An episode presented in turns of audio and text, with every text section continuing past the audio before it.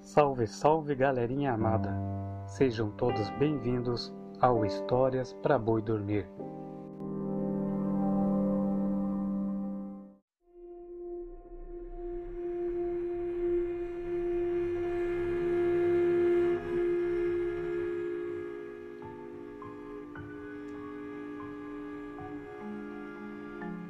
Certa vez um padre foi a uma casa de um paroquiano tentar levar a paz a um fantasma que assombrava a residência havia cerca de dez anos. Muitas pessoas já tinham tentado passar a noite lá, mas o espectro sempre as assustava e todas iam embora. O padre pegou sua Bíblia e foi até a casa. Lá chegando, ele entrou, colocou lenha na lareira e acendeu uma lamparina.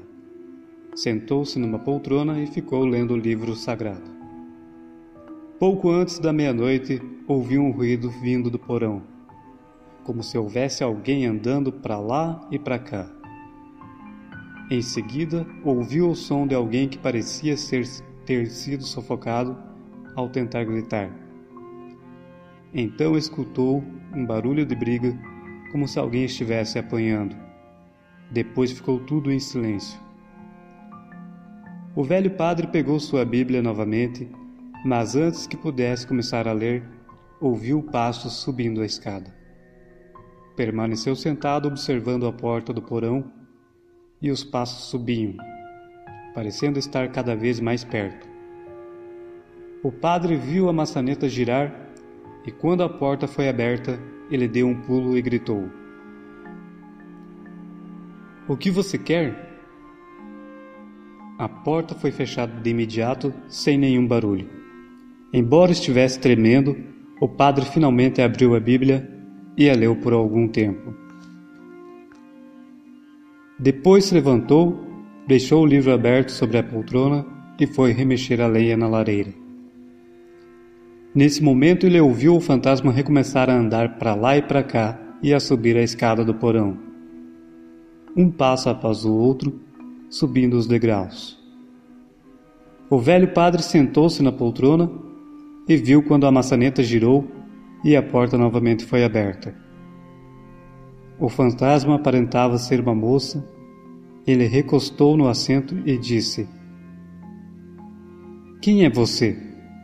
O que quer? A assombração pareceu se balançar de um lado para o outro, como se não soubesse o que fazer, e então desapareceu. O padre esperou por um bom tempo e quando não ouviu mais nenhum barulho, foi até a porta do porão e a fechou. O velho homem suava e tremia muito, mas era corajoso e achou que conseguiria resolver o problema. Voltou para a poltrona, posicionou-se bem na frente da, da porta e sentou-se para esperar. Não demorou muito até ele ouvir novamente os passos do fantasma subindo as escadas devagar, um passo depois do outro, mais um e outro, cada vez mais perto, até chegar à porta. O padre pôs-se de pé e segurou a Bíblia à sua frente. A maçaneta girou lentamente e a porta se escancarou. Dessa vez o velho falou bem baixinho: Em nome do Pai, do Filho e do Espírito Santo. Quem é você e o que você quer? O fantasma atravessou a saleta, foi em direção ao padre e pegou seu casaco. Era uma jovem mulher com cerca de vinte anos, seus cabelos estavam emaranhados e a carne despencava de seu rosto, de modo que ele podia ver os ossos e alguns de seus dentes. Ela não tinha globos oculares, mas uma espécie de luz azul fraca emanava da cavidade de seus olhos. Em seu rosto não havia nariz. Ela então começou a falar. Sua voz parecia sumir às vezes, como se fosse levado pelo vento que soprava. Ela contou que seu noivo a havia matado para ficar com seu dinheiro e a enterrado no porão. Disse que se o padre cavasse para retirar seus ossos e enterrá-los de maneira adequada em outro lugar, ela poderia descansar em paz. A jovem falou que se o padre pegasse a última falange do seu dedo mindinho da mão esquerda e a colocasse no prato de coleta na próxima missa, ele descobriria quem havia assassinado. E ela fez uma promessa. Se você voltar aqui novamente depois disso, ouvirá minha voz à meia-noite e eu lhe contarei onde meu dinheiro está escondido. Você poderá pegá-lo e doá-lo à igreja.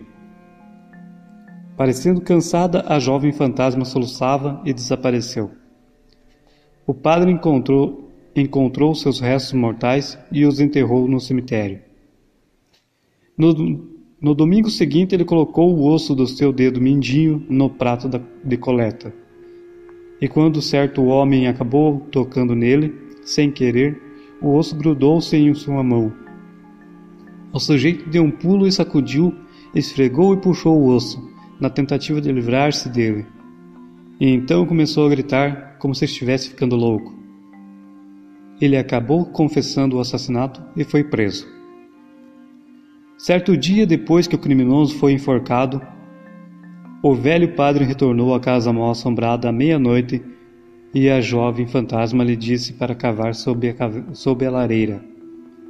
Ele seguiu sua orientação e encontrou um enorme saco de dinheiro, e no local em que aquele fantasma havia segurado o casaco do padre, ficaram para sempre as marcas dos dedos ossudos no tecido. Elas nunca mais saíram.